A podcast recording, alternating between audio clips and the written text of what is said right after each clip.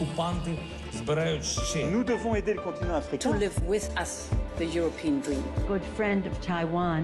Europe Matin. Votre première destination dans la revue de presse internationale sur Europe 1, la Grèce, avec Clémentine Athana- Athanasiadis. Bonjour. Bonjour. Clémentine, une mesure contre l'inflation qui touche aussi les, euh, les Grecs. On parle pouvoir d'achat dans les journaux du pays. De quoi est-il question D'une mesure défendue par le gouvernement conservateur visant à soutenir les foyers grecs, le quotidien Ekathemerini résume cette aide, appelée Food Pass. Celle-ci doit débuter au mois de février, durer six mois et couvrir 10% des dépenses effectuées dans les supermarchés ou autres commerces de bouche.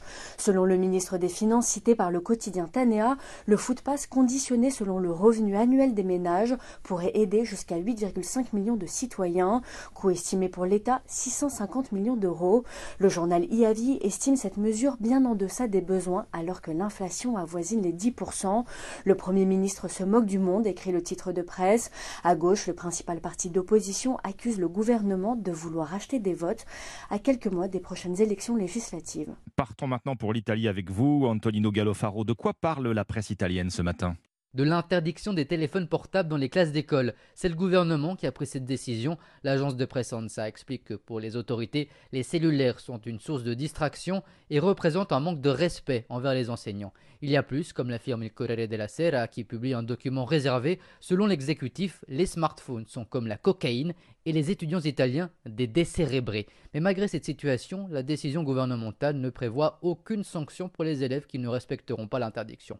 Et pendant que la RAI, la télévision publique, donne la parole à des adolescents pas vraiment contents, un psychiatre rappelle dans les colonnes de la Stampa que la même règle doit être appliquée aux enseignants, sans quoi elle serait inutile.